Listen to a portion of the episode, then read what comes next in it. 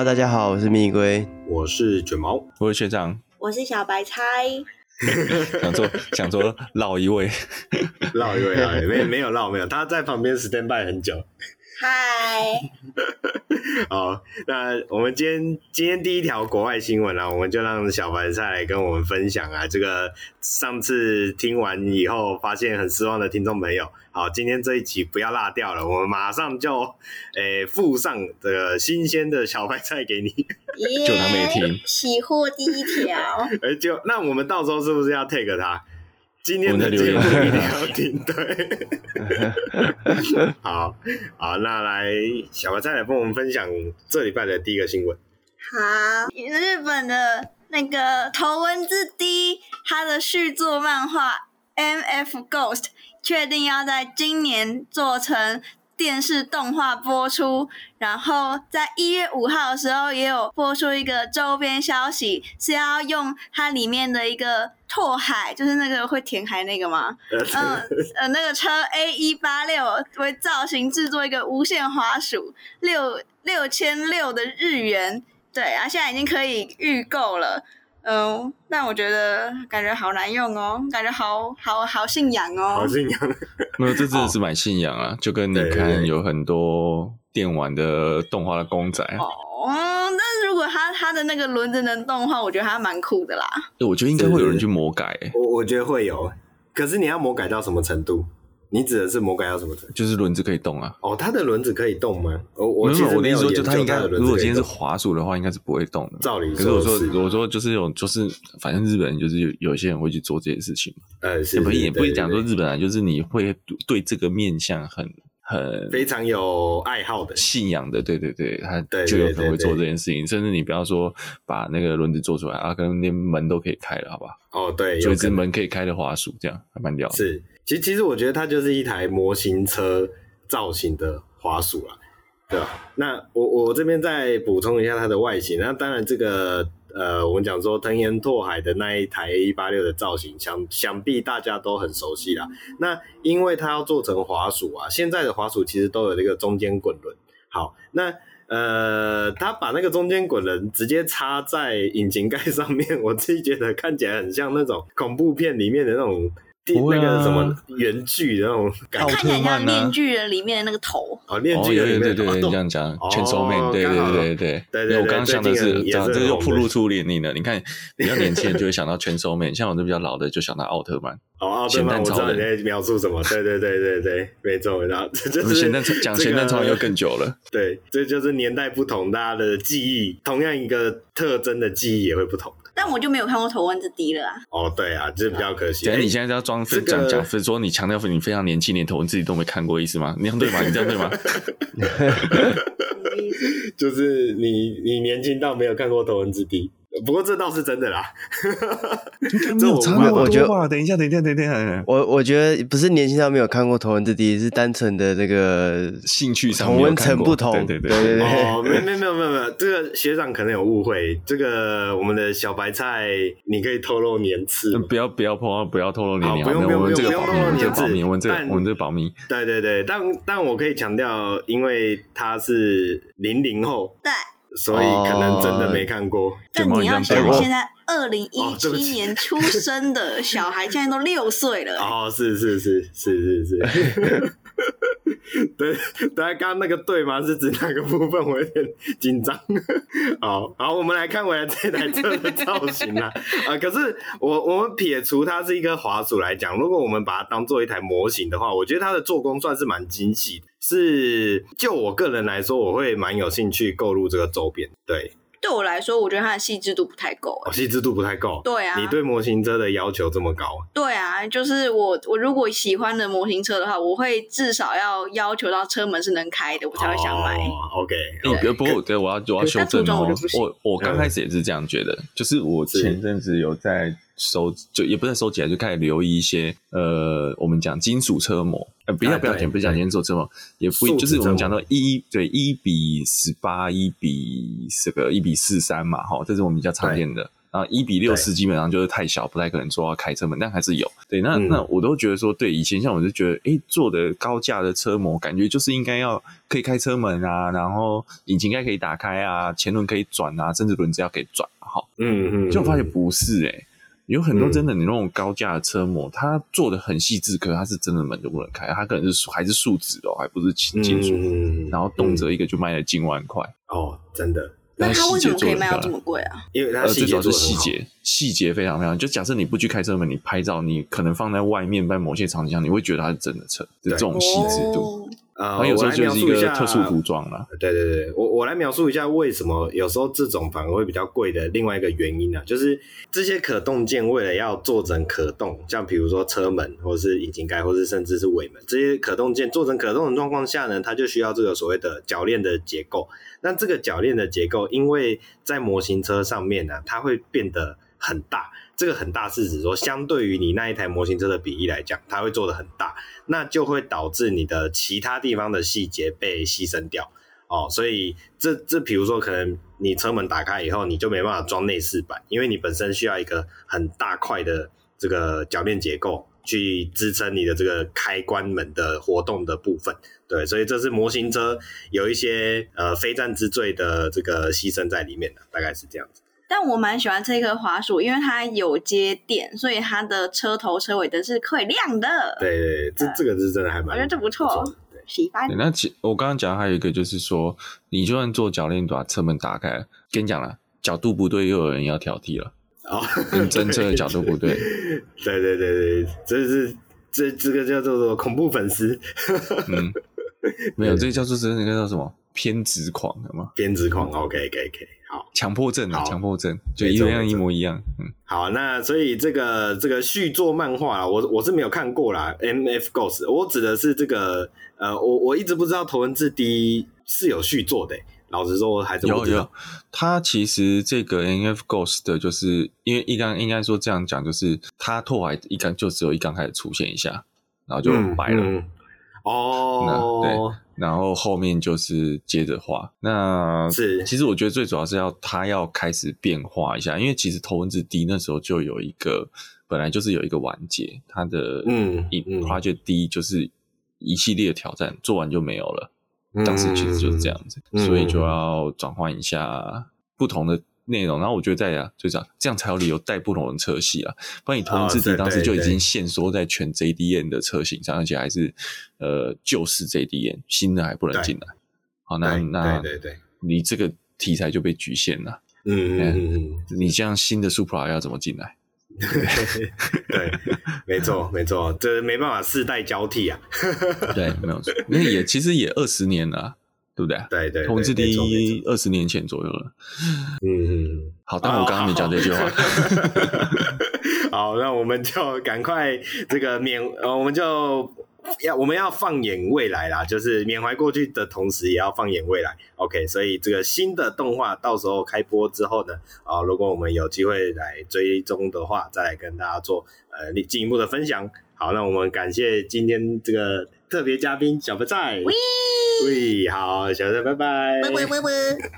OK OK，好好，我非常热情的小白菜啊，第一个这个处女秀哦，就分享给我们的 A 一八六啦。好，那说到周边产品呢，其实另外还有一个呃，最近有特斯拉推出一个它的特别的周边产品，这就是号称以 Cybertruck 为灵感所设计的这个叫做无线充电平台。那呃，他所推出的这个无线充电平台呢，老实说啦，说以 Cybertruck 为设计灵感，那呃，简单讲，它就是做成一个看看起来有一些棱角啊，有一些角度所制造出来的无线充电平台。这无线充电平台大概就是因为你现在很多，我们现在很多手机啊，或者是我们很多这个呃，这个叫什么耳机，无线无线耳机哦，它的这个外壳其实都有这种无线充电的功能。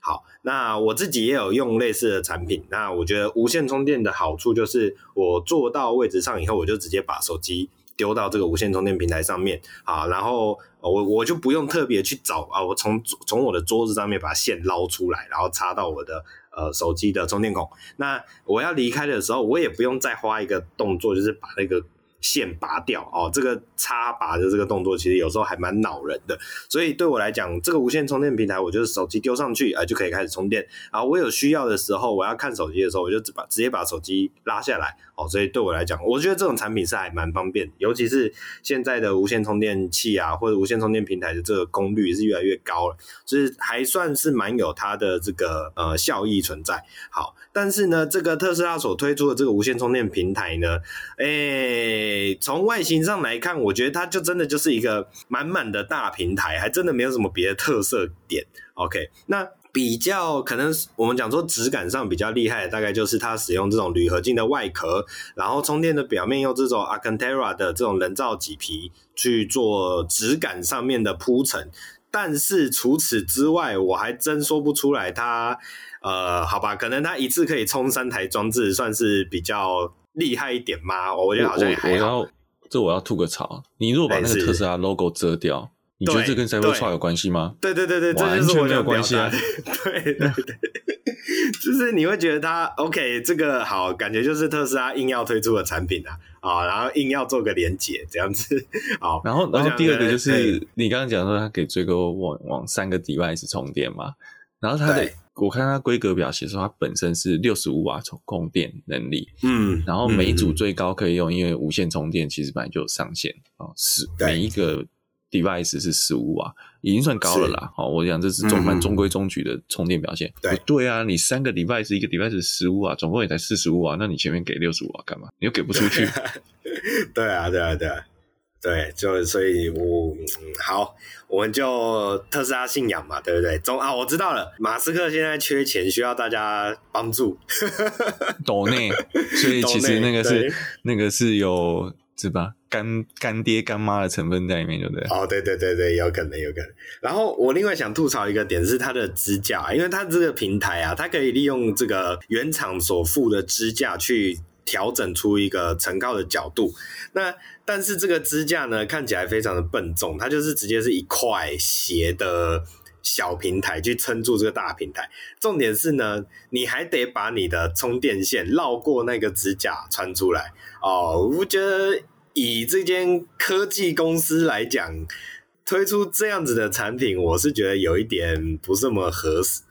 我觉得就根本不是特斯拉，他们就是一个看现有市场面的厂商有什么产品。哦，有可能 logo 压上去贴牌。OK，不过我还是、对百思不得其解，就是他说可以为三个装置充电，但怎么看它都只能放两个，因因为 充电无线充电并不是一个说你在这块板子放在我随便地方都可以充，不是哦，是，是你那个充电线圈要对到它的供电线圈哦，对对，不能歪太多啊，哎所以你你那个是有指定位摆放指定位置的问题。那它怎么看照片？哦、现在都是看两个。他这个我要补充一下，这、我要补充一下，它其实官方有做有放释放出这个拆解的图片的，里面其实是有三十颗线圈去叠出整个平面，所以理想上。确实是放在哪里都可以充，我觉得这个是有机会的。那现在呢？所以它就是会自己去感应，找出最适合的那个位置。对对对对对，哦，那就合理。那官方有一个图片，这三个装置呢，分别是两只 iPhone 和一颗这个 AirPods 的中呃外壳，所以 所以它跟当时 Toyota 推出 Sienna 的时候一样的概念，就是就是五加。两条狗哦，就是七人座，对 对对，对，它没有错啊。你你那个三台充电设备没有说是什么三个、啊、手机嘛？对对对，对，没有错没错，对对对。好，所以给过给过，好好，这就是这个我们 Tesla 所新推出的周边产品。你没有讲价钱哦，价钱哦，哎，价钱我没有特别看到，觉得有价钱，金，三百美真假的？真的，我会买下。二月开始供货，你买得下去吗？Oh, okay. 我会买小米的。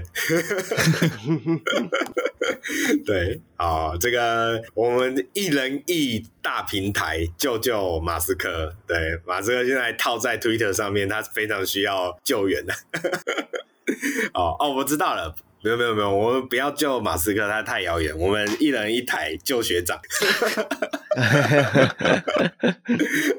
OK OK，好好，那接下来下一条新闻呢、啊？哎、欸，也是特斯拉。其实接下来还有哪、欸、好几条都跟特斯拉有关系。那下一条新闻呢？我们来聊一下这个。哎，特斯拉跟韩国的关系啊，哦，大家如果有印象的话，呃，上礼拜我们才聊到这个现代汽车集团啊，其实非常的强势，已经跃升是全球第三大的汽车制造商哦，而且呃，现代集团最近的各个布局啊，都很积极的在往这个电动车的方向发展，那俨然就是那种韩国福斯的这种感觉啊。哦，算是非常的有竞争力跟非常的强劲。好，但是呢，即便如此，即便韩国自己已经有了这个现代汽车集团的，他们还是政府哦，韩国政府还是很积极的想要拉拢这个马斯克，或者是我们讲说拉拢特斯拉前往韩国去做所谓的投资布局哦，或者是所谓的这个呃工厂工厂的投资啦。简单来说，他们想要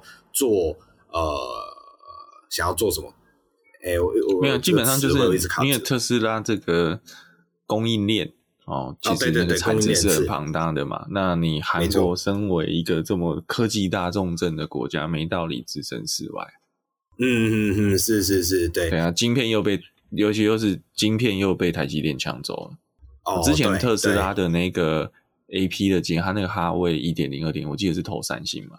然后现在不是在说那个哈位四点零是投台积电吗？是是是，没错。好，所以其实就在去年呐，十二月二十三号，其实讲去年好像很遥远，不过也就上个礼拜的事情。对，就是在去去年的十二月二十三的时候啊，这个韩国总统尹锡悦他就特地跟这一位我们很熟悉的呃特斯拉执行长 Elon Musk 召开了这所谓的视讯会议。视讯会议，然后来讨论这些关于在韩国投资的这些事情啊。好，那呃，就在会议中呢，其实马斯克也有称赞呐，韩国的产品相当的优秀。那也提到，其实特斯拉也有意愿好与韩国加强所所谓的供应链合作。那这样子是不是代表之后我们有机会开到韩国生产的特斯拉呢？其实以目前来说也没有这么绝对，因为他刚刚所描述的其实是韩国的汽车制造供应链。OK，呃，韩国的汽车制造供应链，当然他们的能力我们不用怀疑啊，因为他们都可以去生产出所谓的呃整个现代集团底下这么多啊，也没有这么多三个品牌，但是其实也算非常强劲的。而且韩国本来就是除了我们讲说除了现代汽车以外，它还是有很多别的汽车品牌啊，相对来讲可能是有些并不是自主品牌，呃，有可能只是贴牌的。产品，但是即便如此，他们在韩国国产化这一块哦是很有能力。好，但是呢，这并不代表这个特斯拉真的就会直接在韩国打造这个所谓的特斯拉的工厂。不过这些事情其实都还有呃诸多的后续在考量啊。那呃，马斯克是表示说，特斯拉的自动驾驶啊、人工智慧相关部门啊，其实用到了很很多啊、我们所谓的韩国的零件哦。就是也表现出在韩国对于这个电动车、电动车的充电设备领域的这个投注，其实是很有兴趣的。那未来会怎么看？未来会怎么样的执行呢？其实就我们可能还要再进一步的观察了。那。以目前的状况，目前的一些消息看起来，特斯拉其实是很有兴趣在亚洲哦打造另外一个工厂。我们现在所知道的特斯拉在亚洲的主要的工厂就是中国上海嘛，如果没记错，应该中国上海那一个。然后呢，在欧洲的话就是德国，然后美国自己是在诶是加州那边吧，如果没记错。呃，加州有，然后德州。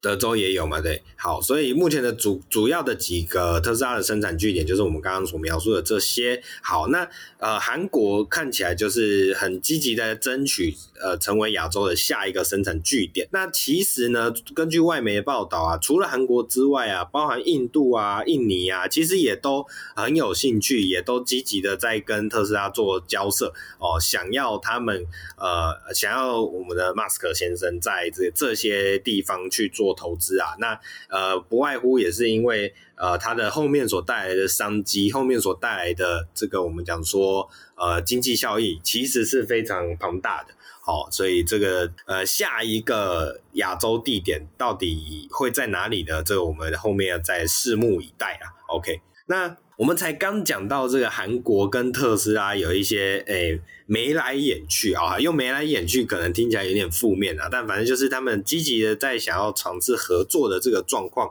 的同时呢，却也发生了另外一个新闻，还蛮特别的，就是特斯拉因为这个天气冷啊，续航力狂掉啊，在南韩被开罚，那可以说是罚了将近七千万台币啊，这样的一个讯息，好。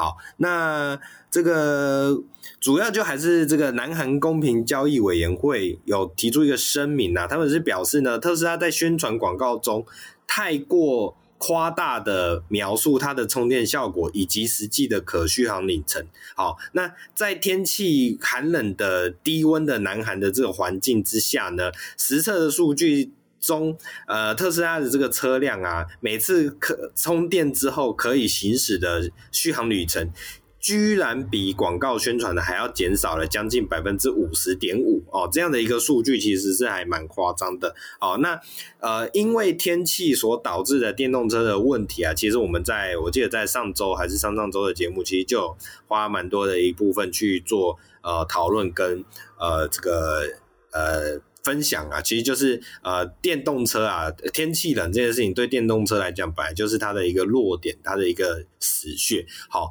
所以这样的状况也导致在电动车在一些低温的国家会遇面临到的这些续航低落的问题啊，但是呢，这个韩国直接罚了这个将近七千万台币哦，大约是二十八亿五千万韩元这样子的这个罚单呐、啊，哦，算是蛮有有有有点有点硬啊，对啊，所以不知道这种状况之下，呃，会不会影响到马斯克的投资意愿呢？这其实可能要再呃观察看看的。这个学长对于这样的一个新闻啊，有没有什么样的？评论或想法没有，这就是那个、啊、一手拿棍子，一手拿糖果啊！来，哦、你赶快过来啊！如果你不来不过来，我就罚啊！你过来了，我可能就不罚。哦，了这是这是我金钟脑萝卜跟萝卜跟巨棒子跟萝对对对对，这是我脑脑筋中的脑袋中的小剧场。OK OK，脑袋中的小剧场。嗯、那好，那特斯拉如果有机会到韩国设厂的话，学长会乐见吗？我觉得不太。可能耶，原因是第一个，嗯、我们已经可预见，二零二三年跟二零二四年全球测试的需求是不会那么蓬勃，哦呃、它应该还是会成长，是是是，但是没有那么大的需求。嗯、那你在这种情况下设厂是一个好的决定吗？就我觉得这是一个问号。嗯、那另外就是说，你再设一个厂，它大概也是做 Model 三跟 Model Y 吧？那跟上海会不会太接近呢？嗯嗯，这是另外一个问题。Model 2？就是啊，新车型有可能。那如果新车型倒是我觉得有可能。你说做 Model S 跟 X 可能也不太合理，嗯、因为这两台车现在也没有卖那么多了。三跟 Y 绝对是主力大众。嗯，那他又那么喜欢上海的产能，嗯、没道理说你要补应该是要去补德国，而不所以要挑的位置就不会在哦，理解韩国。但如果你要去，是是是你要挑在韩国，你势必会切割到上海厂的使用能量。就攻击的部分，所以我觉得直接成厂是不太可能的。但是就像你讲，如果新的车型呢，哦，或者是 Cybertruck 变上变成韩国产，有没有可能？也也是可可可能是一种方案了。嗯嗯嗯嗯，或者是比起直接投产 Model 3，呃，应该说比起扩产 Model 3或 Model Y，在这样的位置来讲，会更为合理。我知道韩国厂要做什么。充电板、嗯、哦，充电板哦，原来如此，就是我们刚刚那一个 这个充电大平台嘛，对不对？OK OK，好，好，那今天最后一条国外新闻啊，其实也是跟韩国车有关系啊。那这个这条新闻要聊到的品牌，其实是台湾听众朋友可能会相对有些熟悉的，就是双龙这个品牌，SsangYong。OK，好，那。这个神用啊，其实它算是韩国第四大汽车公司，诶，也也不算小，而且，呃，神用其实至今都还有在陆陆续续推出一些新的汽车呃车辆产品。好，那包含在台湾，其实也都还有在运作中。台我记得台湾有还是前阵，诶，去年嘛，去年还有推出新的休旅车产品嘛。对啊，而且后来好像也有说预计会引进呃双龙的电动车产品到台湾来。OK，那双龙汽车的产品呢，一直以来都是以外形非常的特别哦为其特呃那个的一个特征。好，不过近几年的设计有慢慢的有走向一些比较主流啦。我们可能讲说它没办法做的呃特殊又不又不怪。哦，因因为之前他们的产品是都会有一些怪异，好、哦，他们近几年的产品可能没办法做的又特殊又不怪，但是至少是呃，我们讲说跟随在这种主流的设计风格之下，哦，所以就是你不会觉得它特别好看，但它也不会真的难看到哪里去，好。那最近这个韩国的第四大的汽车公司双龙汽车啊，就是从呃去年底啊改由 KG 集团接手。那原本呢，其实是在这个印度的 Mahindra 的这一间汽车品牌底下。好，那但是呢，没没想到这个母公司印度的 Mahindra 这一款呃这个汽车公司呢，就好像是破产吧？我我记得印象中，好，反正就是。改改由目前的韩国 KG 集团接手。好，那接手以后呢，其实会针对品牌的名称啊，以及厂徽啊，以及相关的这种企业标志啊，都会再进行更新。也就是说，未来双龙汽车就不会叫做双龙汽车了哦，之后可能会取名字叫做 KG Mobility。OK 啊，那新的名称呢，其实也要等到这个三月份的股东大会之后才会正式启用。不过，这算是一个呃，我们讲说老品牌走入历史的一个状况啦。OK，双龙汽车在台湾一个比较有名的，大概就是早期它使用了这个来自于宾士啊的相关的一些引擎系统吧，如果我没记错的话。OK，所以这也导致这一个品牌当时有这种诶、外形上面啊，然后外形上面长得很像宾士车，然后呢，引擎也跟宾士真的是有协同关系，哦，所以就就会有一些有一些小揶揄的话题啦，好像就想说，哎、买双龙汽车就是有点想要去呃蹭一下那个好豪华车的热度的这种感觉。OK，这是算一个比较特别的消息，跟大家做个分享。好，那以上就是我们本周的呃国外新闻啦。哎、欸，等一下，等一下，国外新闻好像少一条，少一条。哦，对，那个广东车展阿尔特火烧车。哦，对对对对对对对对对。这个，哎、欸，学长有新闻稿在手边吗？我意思。我我稍微讲一下好了，就是嗯、呃，我们应该说广东车展，那、欸、其实就是在刚好去年跨年的年尾嘛。大概在二八二九号，然后就在车展要开幕的，诶，它是年底开幕哦，那所以就在车展开幕前一天布展的时候，战场失火了。那失火其实是里面一间阿尔特汽车的展车烧起来。那其实我觉得这个也算还好啦，这个这是在展前烧，并不是在展中间烧，就就展中间烧就危险嘛。展前烧至少工作，那只有工作人员在附近，也还好没有没有人伤亡。不过这其实很很明显一个操作失误啦，就这个阿尔特汽车官方是直接甩锅给这个他们自己的工作人员，就说啊，因为他们在测试的时候布展的时候，电源不小心外部电源被自己的工作人员打开了啊，这个操作不熟悉，然后就在操作过程中产生可能就带电，然后静电，然后就短路发生火灾。嗯。嗯总归而言，好，大家可能没比较没有听过阿尔特，其实我们可能听到的就是什么什么呃，这个领克集团嘛，领克啊，上汽啊，对啊，然后或者是我们之前讲的五菱嘛，哦，或者是哎还有什么，或者是说讲电动车就有蔚来嘛，理想啊，对，小鹏啊，对，那阿尔特其实它比较有点像是那个宾利法尼纳那种感觉，它其实是一个设计公司。所以它比较不是一个，所以它这这次车展本来就是在这种招商展，它就会呃展出一些不是第一线的的公司也是会出来策展，就是展出一些自己的公司的能力啊，然后是看可不可以接更多的工作。那所以这只是一个题外话啦。总之，我我觉得大陆网友也蛮蛮狠的，就说这个想低调都不行，都火了。这是真言上真火，对对，好，对对，去年底的最后算就去年底最后一则国外新闻吧。哎，那个国外新闻，哎，对，既然讲到广州车展，然后刚刚我们聊到一些中国品牌，我再补充一条。好，这个很快。好，那因为因为这我觉得这也算大事啦。好，应该再跟大家一定要一定要。想起来一定要跟大家分享一下，那就是我们这个大吉大利大吉利汽车集团啊，最近有个新的动作，就是他居然要跟雷诺合资成立一间新公司。OK，那这一间新公司的名称呢，叫做目前暂定叫做 Horse，OK，H ois ok 那他会为旗下的品牌提供汽油引擎以及。呃，混合动力技术好，那重点就在于说呢，其实雷诺啊，之前是跟我们都知道，雷诺其实是跟日产是一个算一个大集团底下了。然后事实上，这两间公司背后都有一定程度的呃国家持股或是国家的背景在里面，所以这个大集团一直以来有大家都觉得有这种貌合神离的感觉啦，也算是日本跟美国之间的一种啊，不还是。更正，日本跟法国之间的一个政府间、官方之间的一个代理人战争的那种感觉，好，可能没有到战争那么严重，但是就是有一种疙瘩在里面。好，那今天的这个消息啊，这个。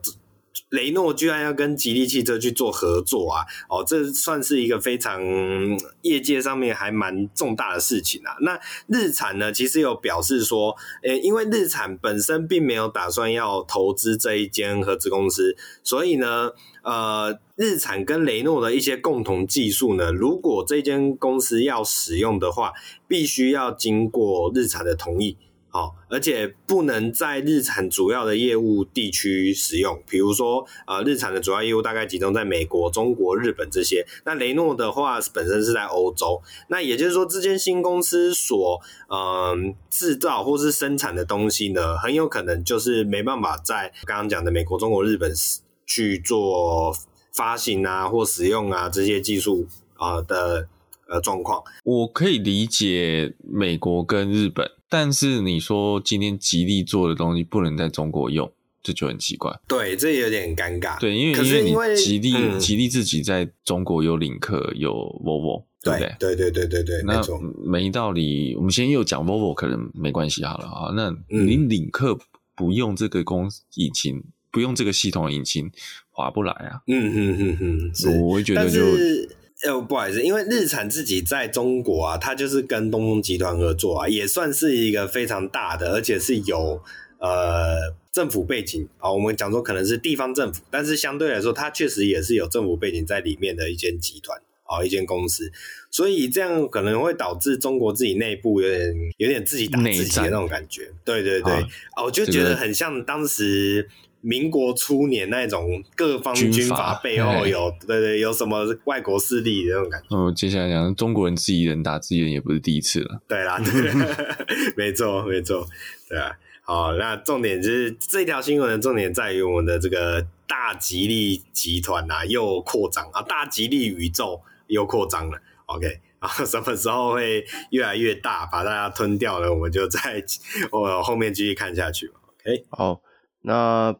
本周第一则国内的新闻啊，是马自达上礼拜发表了售价一百四十五万的 MX-5 RS 的车型。那这个二零二四年式的 MX-5 啊，维持三车型的设定，有一百三十五万的软顶手排，一百四十五万的软顶手排 RS，跟一百五十二万的硬顶自排。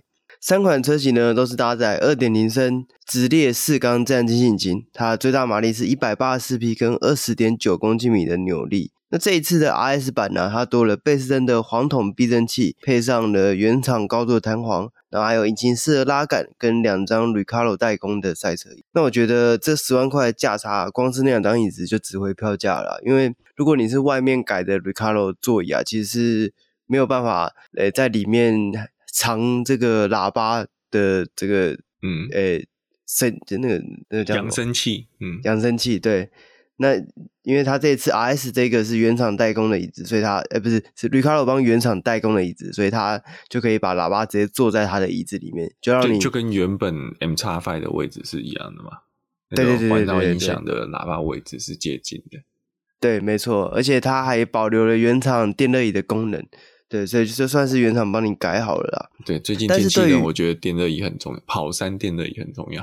因为早上电热椅啊，电热方向盘啊，这种对，在这种天气，这个寒冷的冬天是特别实用的。对，不过我觉得对于如果你想要拿 MX 来做一些比较极端的改装啊，你想要下赛道的人来说啊，这个版本就变得没有那么的重要，因为通常你买来避震器，即使是黄铜也不太够用啊。一般你为了做赛道成绩，你就会一直在。精进嘛，就总有一天你会把这避震器换掉，对。然后座椅的话也是，因为毕竟它也是保留，就像刚刚讲，它有这个扬声器在里面，还有电热椅的功能，所以它的重量比一般的铜椅还要重不少。对，如果你要追求轻量化的话，这椅子一定是要换掉的。而且它的包覆性也没有真正的铜椅要来的那么好了。所以我觉得这就是给一个，如果你现在想要入主 MX Five，但是你想要你只轻松开，偶尔跑跑山路。然后平常在市区开开开通勤的代步啊，那我觉得这个车型其实是蛮有它的价值的。呃，在同一场的发表会啊，马自达还发表了新年式的 CX-5 SE 的车型，而且在这个高阶车型上啊，CX-5 都有降价的这个调整。哦，只不过在这降价，大部分不现在都是降价吗？对对对，涨得很夸张。对，不过它降价的同时又把一些配备拿掉了。最明显的就是它把全车系的这个换挡拨片都取消了。其实这个，嗯，是觉得开 M 叉 哎 C 叉五的人很少用到这个功能，比较少用吧？对，可能觉得留着这个也没什么意思，这样对。但就对于现在全面，基本上你看到车厂的新闻，应该都在讲涨价啊，降价还真的是最近第一次看到有人降价。卖车的，对啊，我觉得这算是蛮蛮特别的，这个逆逆向操作，对啊，对啊，因为还是还是那个，就是当时它涨上来的那些钱，终于还回来了。对，退税吗？哦、对，不，没有，没有，没有，就是我们常常不是会讲说这个，诶、欸，我们怎么物原物料上涨嘛，所以小吃店的面就五块十块涨上去，对，然后但是这个呃油价下跌，比如说好油价上涨以后涨上去嘛，油价下跌以后也没有看到他们价格调整回来嘛，对吧？嗯，那马自达不是当时在这呃新世代的马自达三的这个时期。就被诟病说价格涨上去很多嘛，对，现在是终于有店家佛心的把那当时涨上去的幅度吐回来了，哇，这非常的佛心，对。对，所以我觉得这个对于呃对于你刚订车的人来讲，可能不是一个非常好的消息啊，因为觉得干业务怎么没有跟我讲这样，呃，觉得这个是我在社团上看到比较多人就是。讨论的这个重点，那也就是干我才刚买车，这样这样，这样就我想到我又我又忘了带一个国外新闻，就是特斯拉中国大陆降价了，嗯、大降价，Model 三跟 Model Y，那看起来台湾到时候价格可能也会跟着调降。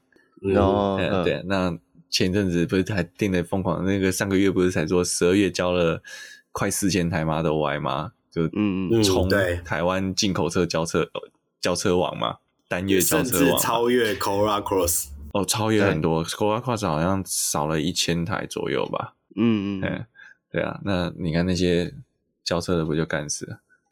对对，真的，或是甚至那些交车准备要加价卖的，不就干死了？哦、对，对这这时候就要跟他们说，不然你要买宾亚嘞？